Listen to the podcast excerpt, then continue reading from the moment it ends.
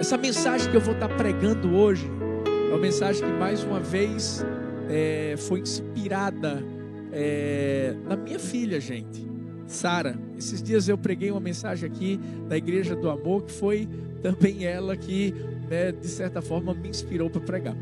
Mensagem de hoje, o tema é montanha russa. Montanha russa. Quem é que gosta de montanha russa aí? Os, os radicais, os aventureiros, os que se dizem mais corajosos dos que os outros. Coloca aí, ó, uma mãozinha para cima, né? Se você gosta de montanha russa, daquelas mais radicais possíveis, coloca aí a mãozinha para cima. Né? Eu sei que tem gente que não gosta de forma alguma. Mas a verdade é que a nossa vida é o que? É uma montanha russa. Às vezes nós vivemos altos e baixos. Você quer ver uma coisa? A gente estava vivendo um ano simplesmente tranquilo. De repente, o vírus puf, chegou.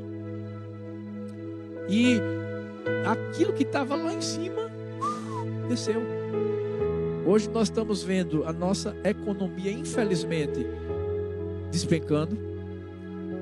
Infelizmente, é, é, no início da epidemia, da pandemia, o número de pessoas né, que é, é, é estavam morrendo crescendo.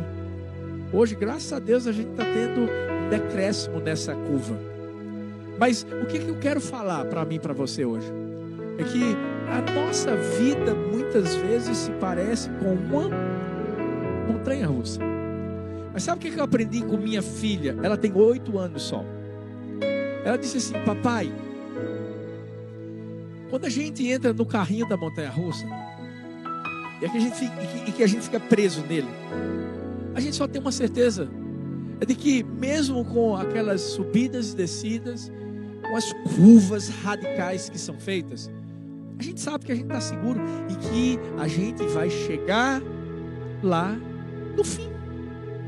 Uau, uma menina de oito anos usou a fé dela claro, de uma forma muito infantil, mas só para dizer assim, pai, eu sei que essa pandemia é como se a gente tivesse dentro de um carrinho de montanha russa.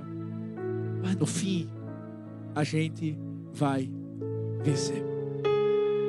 O pior é que tem muitos adultos que ao invés de dizer assim, a gente vai vencer, está dizendo, a gente vai perder. Ah, eu não sei mais o que vai acontecer ah, agora acabou tudo. E é por isso que a gente tem que se fazer como uma criança. Você sabe por quê? O que Sarinha quis ensinar é que o meio do nosso percurso não determina o final dele. Talvez a gente está no meio da nossa caminhada, da nossa jornada e muita coisa aparentemente ruim está acontecendo. Mas a gente sabe de uma coisa: é que ainda não chegamos ao fim. Ou seja, nós cremos que as coisas irão melhorar. Eu sei que talvez você que está dizendo assim, pastor, mas eu tive perdas, pastor, é, está doendo. E eu não eu não estou tirando a sua razão de dizer isso. Mas se sua dor tem sido grande, eu quero que você entenda que o seu Deus é maior do que a sua dor. E mesmo diante de aparentes perdas, seja de um ente querido que faleceu, ou de, de algo que você perdeu, seu trabalho, sua empresa, nós temos que crer que tem Deus que é o piloto daquela montanha russa. Ele está olhando, ele está cuidando. A gente só precisa ter certeza de que, da mesma forma quando a gente entra no carrinho de uma montanha russa, e a gente sabe que vai para cima, vai para baixo, vai para o lado, mas a gente vai encontrar trilhos que vão trazer segurança para mim, para você, que vão fazer com que a gente pense assim: por mais curvas, por mais altos e baixos que tenha essa montanha russa, os trilhos vão me levar para um lugar de segurança.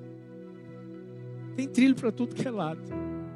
Eu acredito que é isso que Deus tem tentado falar para mim, para você. Calma, meu filho, calma, minha filha. Eu já coloquei os trilhos no caminho da sua vida. Por isso que quando tudo for tristeza, Deus está nos oferecendo a certeza de que o choro dura uma noite, mas a alegria vem pela manhã. Sabe, quando tudo for dor, Ele nos oferece conforto. Por isso que o Espírito Santo de Deus existe, está dentro de mim, dentro de você. Quando tudo for mal, Ele nos oferece da sua bondade. Deus nunca nos deixa sem trilho, Deus nunca nos deixa sem um caminho.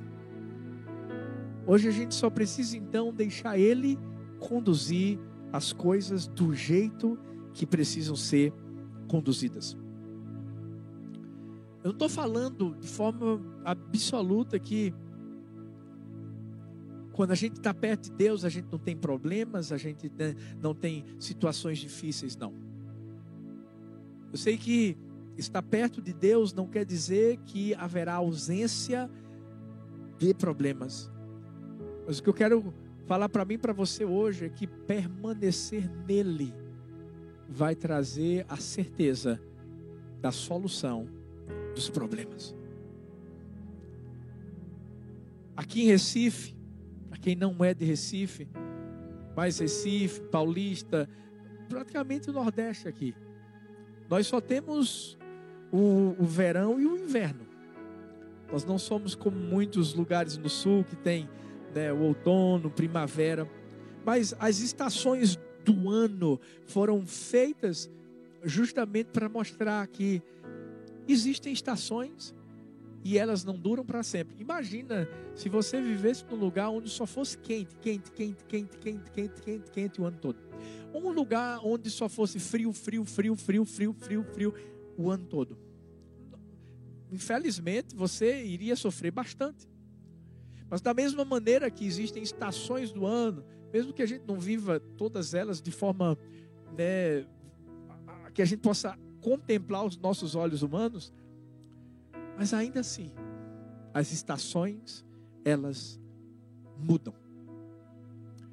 E é o que Deus quer mostrar para mim, para você. Às vezes a gente vive uma alta, uma estação alta, onde parece que está tudo muito bem, maravilhosamente bem, e de repente, pá! A gente vive uma estação onde, uau, hoje, eu vou dizer uma coisa para você, hoje parece que foi uma estação que as coisas pareciam que iam dar errado, né? Até agora, quando né, houve essa situação aqui na igreja. Mas é aí que a gente vai entendendo que mesmo, até mesmo uma situação que parece que vai dar errado, a Bíblia diz que Deus vai fazer com que coopere para o nosso bem. Em outras palavras, ficar triste com algo é até permitido. O que não é permitido é viver triste. A gente vai ver em vários momentos da palavra do Senhor homens e mulheres de Deus que tiveram seus momentos de tristeza.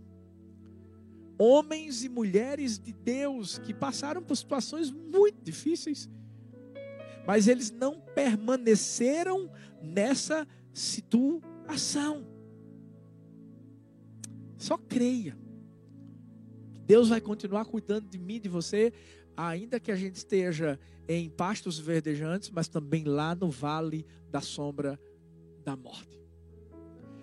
Se tem alguém que passou, vamos dizer assim, muitas montanhas russas na sua vida, na verdade eu acho que a vida dele era uma montanha russa, era Pedro. Mas engraçado porque mesmo Pedro tendo aquelas variantes de emoção e etc, Pedro continuou sendo amado por Deus. É tanto que Deus, Jesus vai dizer que Pedro, sobre esta pedra edificarei a minha igreja e as portas do inferno não prevalecerão contra ela. Jesus poderia até deixar, ter deixado Pedro lá de lado por viver essa montanha russa, mas não. Jesus não desistiu dele. Sabe por quê? Porque Deus quer que a gente entenda que mesmo numa montanha russa, Deus vai trazer um propósito para ela. Hoje, eu quero convidar tanto a mim como a você a entender isso. A nossa vida é uma montanha russa. Então, se a nossa vida é uma montanha russa, primeiro, grite, se for preciso, mas não esqueça, Deus está no controle. Porque não, não é isso geralmente que acontece? Quando nós estamos numa montanha russa, geralmente a gente grita.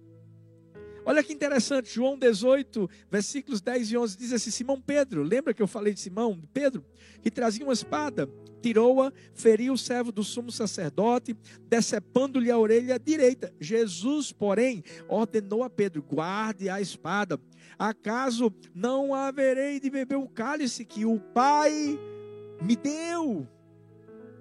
Olha que coisa interessante, Pedro aqui, é, é, é, agindo de uma forma muito impetuosa, achando que ele iria conseguir defender Jesus daquela situação que Jesus estava passando. Vou ser o herói, vou entrar para o hall da fama né, da, da, dos heróis da fé, protegendo Jesus dessa prisão, dessa morte. Mas engraçado porque não deu nem tempo de Pedro né, é é, é, é, é, celebrar muito esse impulso, porque Jesus já foi logo falando né, e mostrando: guarda a espada, eu não vou beber o cálice que o Pai me deu. Ou seja, o que, o que Jesus queria dizer é o seguinte: Pedro, faz tudo parte de um plano que o meu Pai já estabeleceu. Não vem estragar aquilo que você não sabe que está acontecendo, Pedro. Não é assim na nossa vida, às vezes a gente não age no impulso. Por exemplo, quando a gente está numa montanha russa, qual é o nosso impulso? É gritar. É muito difícil alguém andar numa montanha russa e, e lá na montanha russa ficar calado.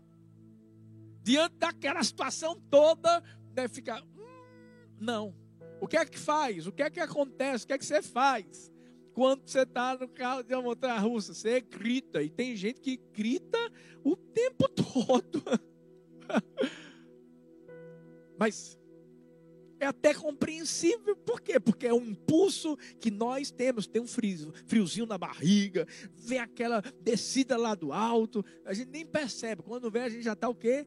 Gritando. Engraçado, segundo psicólogos, tem algumas pessoas que, por uma variedade de motivos, elas parecem não conseguir frear alguns comportamentos impulsivos, sejam eles frequentes ou não. Os comportamentos impulsivos existem, mas a gente precisa entender que a gente tem que frear. Por isso que eu disse: você quer gritar? Grita, mas não esquece que Deus está no controle de tudo. É feito Pedro, lembra de Pedro? Pedro no mar, as ondas, afogando, ele gritou: Jesus, cuida de mim, Jesus me ajuda, eu estou morrendo. Jesus foi lá e pegou ele naquele, naquele momento. Ou seja, ele teve um momento de desespero, mas ele entendeu. Jesus estava no controle de tudo. Na montanha russa da vida a gente pode até gritar, mas a gente não deve agir no impulso de querer viver num grito de desespero para o resto da vida. Não. A gente precisa aprender a calar as vozes do impulso, do instinto se a gente quiser seguir a voz da fé. E por que eu falo de fé? Porque fé é, é, obedecer a Deus, mesmo que o seu instinto, mesmo que o seu impulso estejam mandando você ir para outro caminho. Geralmente o impulso ele vem acompanhado de arrependimento. Houve uma pesquisa que mostrou que 60% dos consumidores fazem compra por impulso e se arrependem depois. Eu acho que desses 60, 50% deve ser mulher, viu, gente? Sabe o que, é que acontece?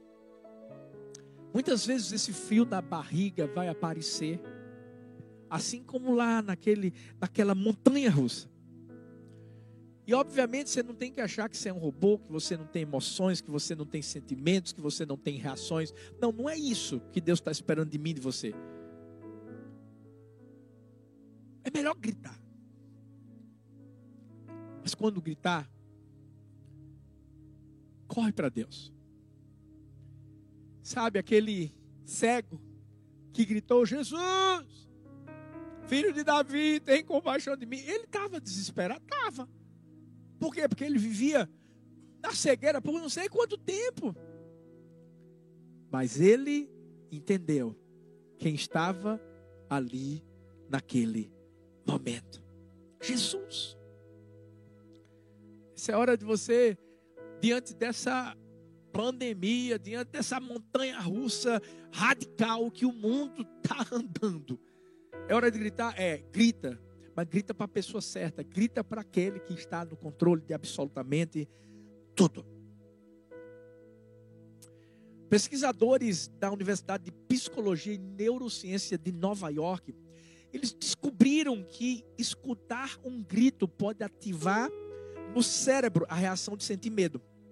E esse é o motivo pelo qual nós gritamos.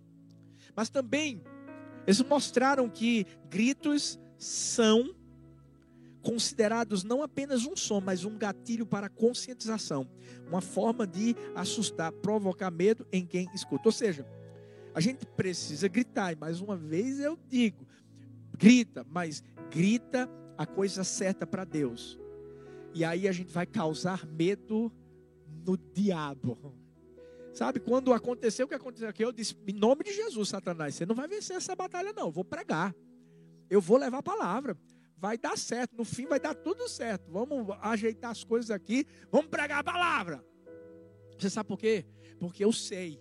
Que se naquele momento eu gritasse, meu Deus, agora deu tudo errado, pronto, o que foi que aconteceu? Não sei o que aconteceu. Teve um culto onde? Teve uma pane onde? E agora? Meu pai, gente, acabou, não vamos fazer mais o culto. Eu não estava nem aqui mais falando com você.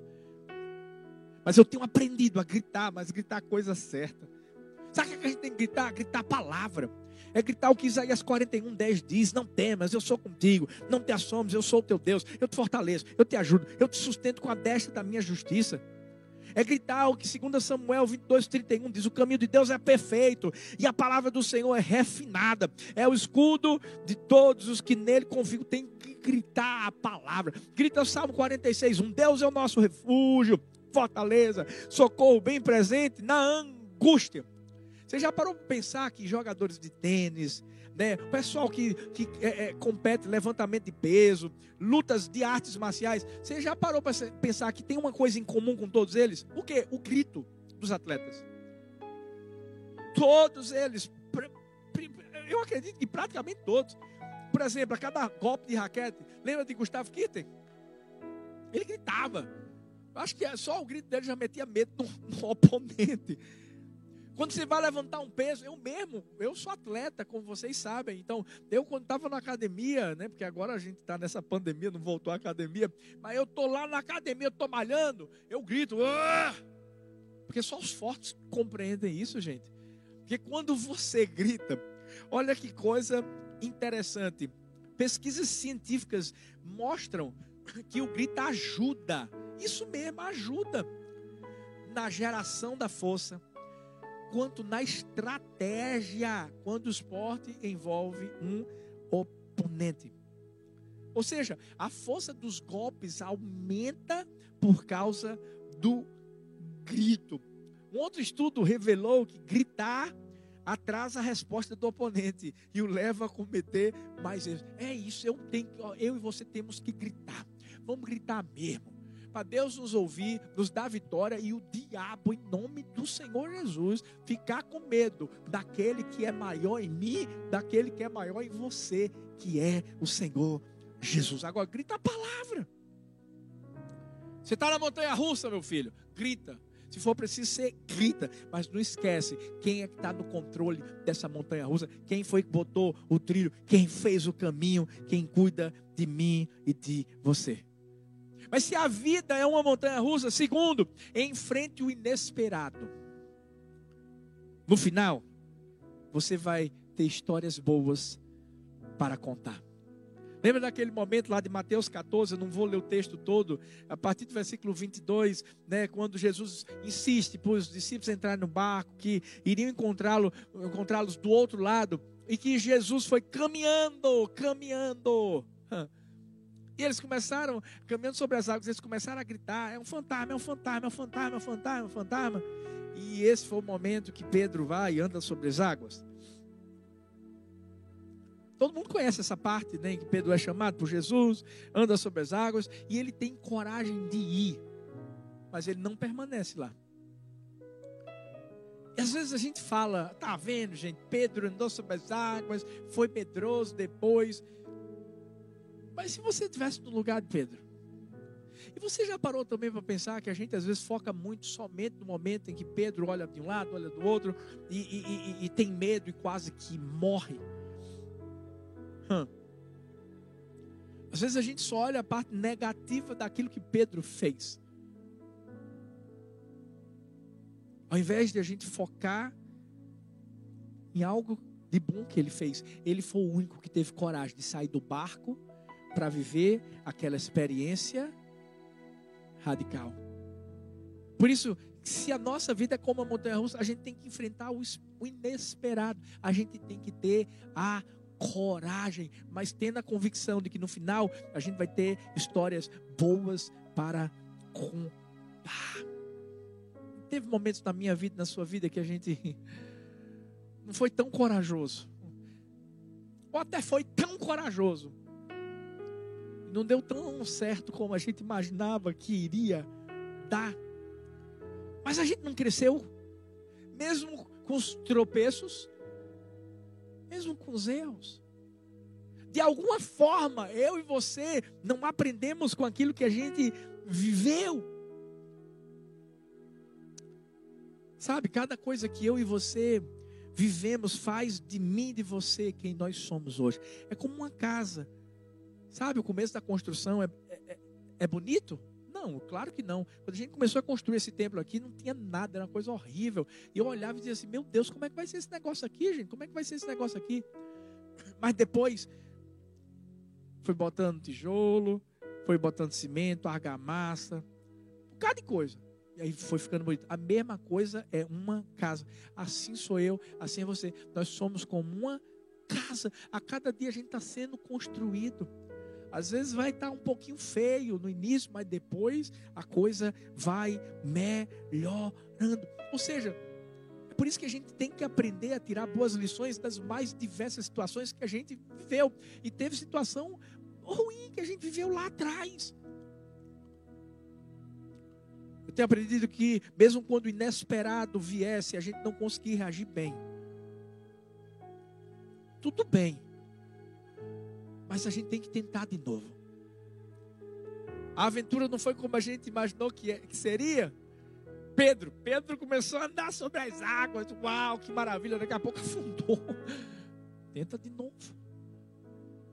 Eu vi a história de um cara chamado Nick.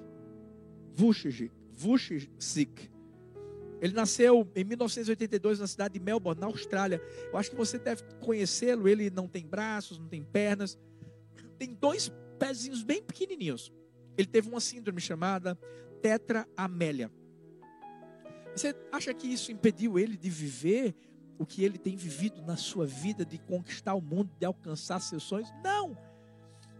Não foi a falta de braços, não foi falta de, de pernas grandes que fez ele desistir das coisas grandes da vida. Ele hoje é um grande palestrante internacional, motivacional Sabe o que, é que ele diz? Ele diz assim: deficiente não é quem nasceu sem pernas e braços, e sim aquele que tenta fazer algo e não consegue. É. Mas para ele chegar onde ele chegou, ele teve que passar muitas situações, aventuras, sabe? Inesperadas lá atrás. Para mim, para você, escovar os dentes, comer sozinho, falar o telefone, pentear cabelo, são coisas muito normais de serem feitas, mas imagina para ele, imagina lá atrás ele tentando fazer tudo isso. Agora imagina a, a educação dele. No lugar onde ele morava, no estado do, do, do australiano, era, era um lugar chamado Victoria. Havia uma lei que restringia, gente, estudantes com algum tipo de deficiência em é, é, frequentar escolas de forma regular. Mas você está pensando que ele se, se é, é, é, sucumbiu diante disso? Não. De repente, uma lei foi colocada, a legislação foi mudada, e um dos primeiros estudantes né, a graduar foi justamente ele. Mas ele não teve só essa barreira, ele teve outra barreira, sabe qual? Quando ele começou a estudar, a barreira das pessoas, como as pessoas olhavam para ele. Imagina ele ir para o banheiro no colégio. Havia uma ignorância tão enorme da parte das pessoas que conviviam com ele, até que um dia sua mãe mostrou para ele um artigo de jornal. Falava sobre um homem tinha uma grande deficiência, mas que se tornou uma grande referência. Foi isso que fez com que Nick pensasse: Uau, eu já vivi muita coisa ruim lá atrás, mas eu estou conseguindo, eu vou conseguir. Eu estou vivendo o inesperado, estou vivendo o inesperado. Mas eu creio que no final vai dar tudo certo. E Nick, com esse pensamento, continuou crescendo, crescendo, crescendo. Se formou no curso de graduação de contabilidade e planejamento financeiro, tinha 21 anos de idade só. Ele começou a trabalhar de uma forma muito forte para ajudar pessoas ao redor do mundo.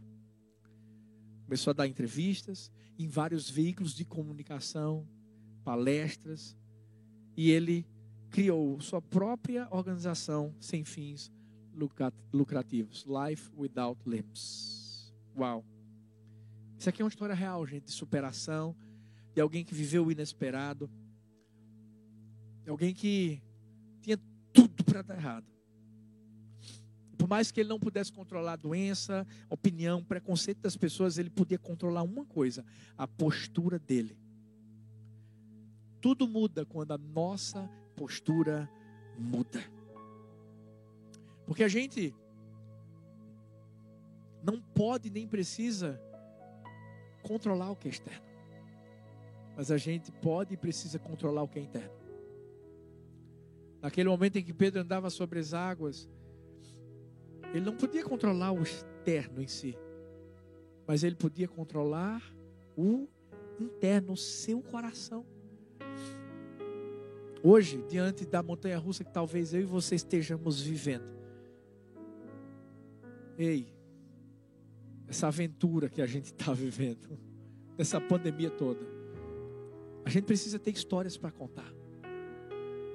Sabe, lá na frente a gente tem que dizer assim: foi o melhor momento da igreja Talvez as pessoas vão dizer: o que, que loucura é essa? Isso mesmo, foi o melhor momento. Foi o momento em que mais pessoas se converteram. O momento em que a gente mais alcançou pessoas do Brasil, do mundo todo.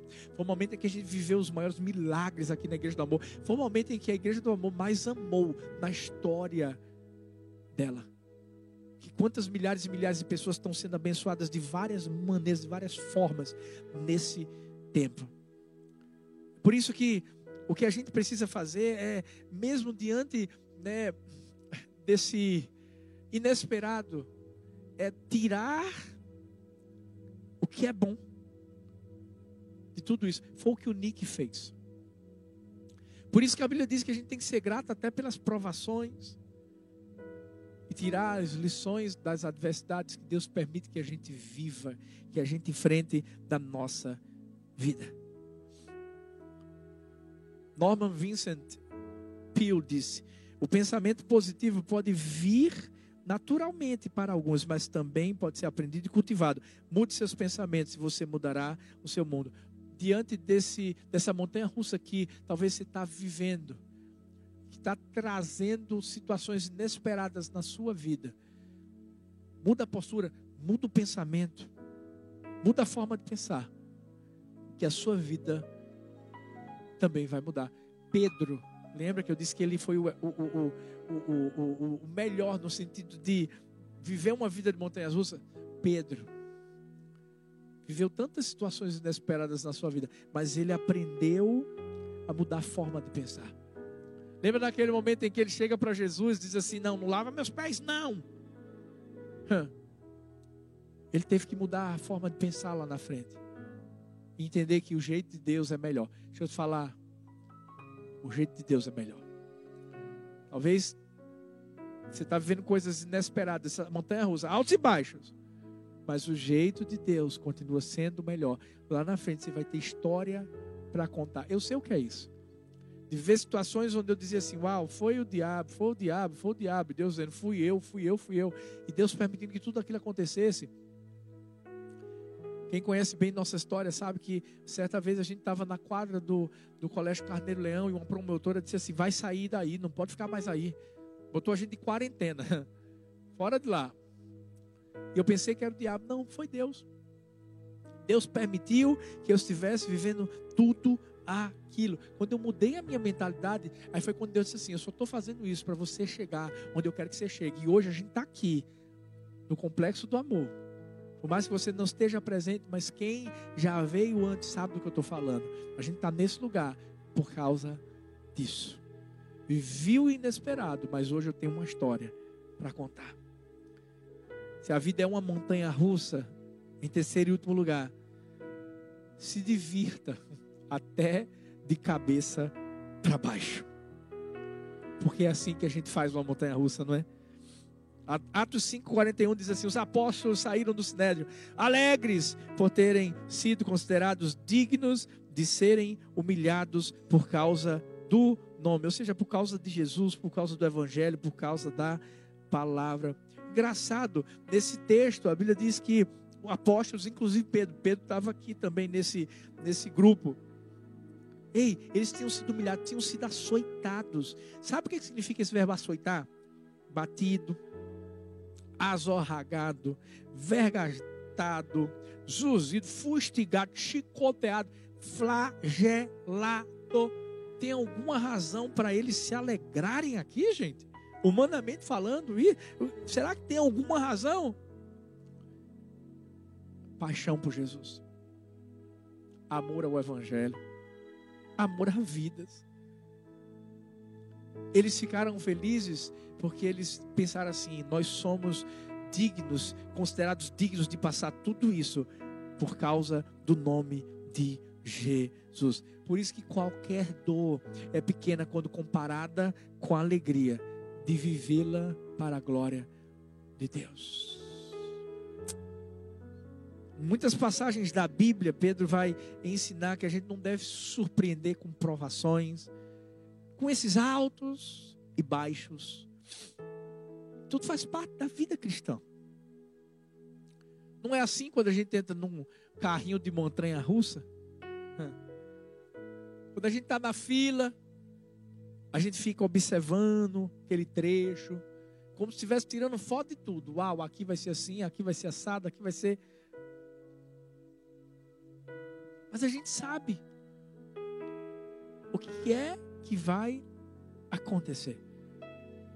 A gente não precisa ficar surpreso com as provações. Na montanha russa, a gente já sabe que vai ter um loop. A gente sabe se vai ficar de cabeça para baixo ou não vai. A vida é assim. No mundo teremos aflições, tendo bom ânimo. E essa é a parte que eu gosto. Eu venci o mundo. O mundo. Hoje eu quero trazer um conselho para a minha vida e para a sua vida. Momento em que a vida nos colocar de cabeça para baixo, vamos nos divertir e não nos preocupar. Por que, pastor, o senhor está dizendo isso? Porque quer a gente viva, quer a gente morra, a gente vai viver e morrer para a glória de Deus. E essa é a parte boa. Quando Paulo diz assim: Eu queria morrer, eu queria estar logo com Jesus. Mas aí ele diz assim: Mas também eu queria viver, porque eu quero continuar pregando, eu quero continuar levando vidas a Jesus. Eu acho que eu vou continuar vivo. Mas a verdade é que qualquer uma das duas opções traria benefícios para a sua vida. Eu estou falando que a gente tem que curtir, uau, estou sendo perseguido, curtir, uau, está acontecendo isso aí, a pandemia está no mundo, e não, não, não, não, não estou falando nada disso não. Mas o que eu quero dizer para mim, para você, é que isso é esperado. Esses problemas vão vir. Gente, antes de Jesus voltar, muita coisa e talvez pior vai acontecer. Não sei. Mas a Bíblia fala sobre isso. Mas o que a gente tem que entender é o seguinte: a gente vai continuar com Jesus.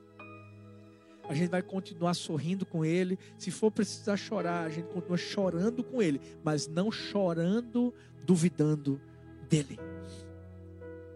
Sucesso é definido pela capacidade de enfrentar a vida com positividade. As lutas sempre vão estar lá. Mas como é que a gente vai sair delas, pastor? é fácil. Um homem chamado Groucho Marx disse: Todas as manhãs, quando abro meus olhos, digo a mim mesmo: sou eu. Não as circunstâncias que têm o poder de me fazer feliz ou infeliz hoje. Cabe a mim escolher um dos dois. O ontem está morto. O amanhã ainda não chegou. Tenho apenas um dia hoje e serei feliz nele. Sabe qual é a maior prova de fé que eu e você podemos dar para alguém? É quando a gente permanece alegre em Deus diante das provações. Por isso que o apóstolo Pedro vai dizer assim: essas provações são para mostrar que a fé que vocês têm é verdadeira. Pois até o ouro, que pode ser destruído, é provado pelo fogo. Da mesma maneira, a fé que vocês têm, que vale muito mais que o ouro, precisa ser provada para que continue firme. E assim vocês receberão aprovação, glória e honra no dia em que Jesus Cristo for revelado. Às vezes Deus não vai transformar a sua situação, Ele vai transformar você. Você pode encarar esse estresse como uma ameaça ou pode é, encarar como um desafio. Eu gosto quando Davi diz assim: Tu és o meu abrigo, tu me preservas das angústias e me cercas de canções de livramento. Sabe o que, é ele diz? Que no meio dos problemas, Deus cerca ele com canções. Por isso que quando a vida te colocar de cabeça para baixo, como numa montanha russa, não só sorria, não só se alegre, cante louvores a Deus. É assim que a gente vence nossas guerras. É tendo a certeza de que, quando parece que a gente está cercado, nós estamos sendo cuidados por Deus. Ouvi uma história de um rei do Oriente, ele estava com uma doença muito séria e o médico disse assim para ele: o único jeito dele se recuperar era vestindo a camisa de um homem feliz. E esse homem feliz foi procurado por todo o país, todo o país, ninguém conseguiu encontrá-lo. Mas depois de muita procura, muita procura, muita insistência, apareceu um homem feliz. Mas ele não tinha camisa. Deixa eu te perguntar. Se te perguntassem hoje, mesmo de cabeça para baixo, você responderia que é feliz?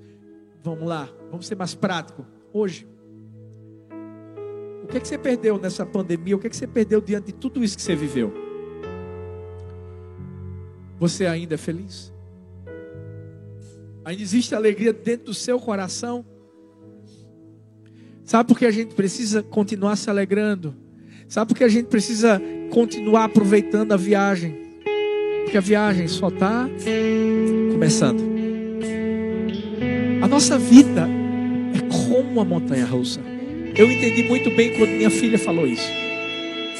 Mas o que eu mais gostei do que ela disse é que quando eu me sento naquele carrinho, vai ter alguém do meu lado.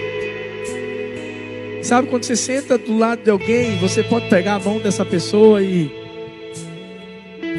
ficar mais corajoso, mais corajosa. Tem um Deus que me ama e que te ama, que está do nosso lado, dizendo assim: você não vai passar sozinho. as curvas, altos, baixos, os loops da vida, eu vou enfrentar com você. Por isso que ele disse assim: Eu vou estar com vocês todos os dias da minha vida. Hoje eu te convido a fazer só uma coisa. Fica no carrinho, aperta a mão dele e tenha certeza de que lá na frente você vai chegar em segurança. Você vai contar uma história de aventura que você enfrentou, mas com alegria no rosto, dizendo: Eu, eu venci. Eu venci. Eu quero declarar nessa noite, no nome de Jesus, diante de tantas lutas que nós enfrentamos, diante de tantas batalhas que nós enfrentamos, eu quero declarar: a gente venceu. O diabo tentou de todas as formas nesse dia me atacar. O diabo tentou de todas as formas fazer com que a gente não transmitisse esse culto.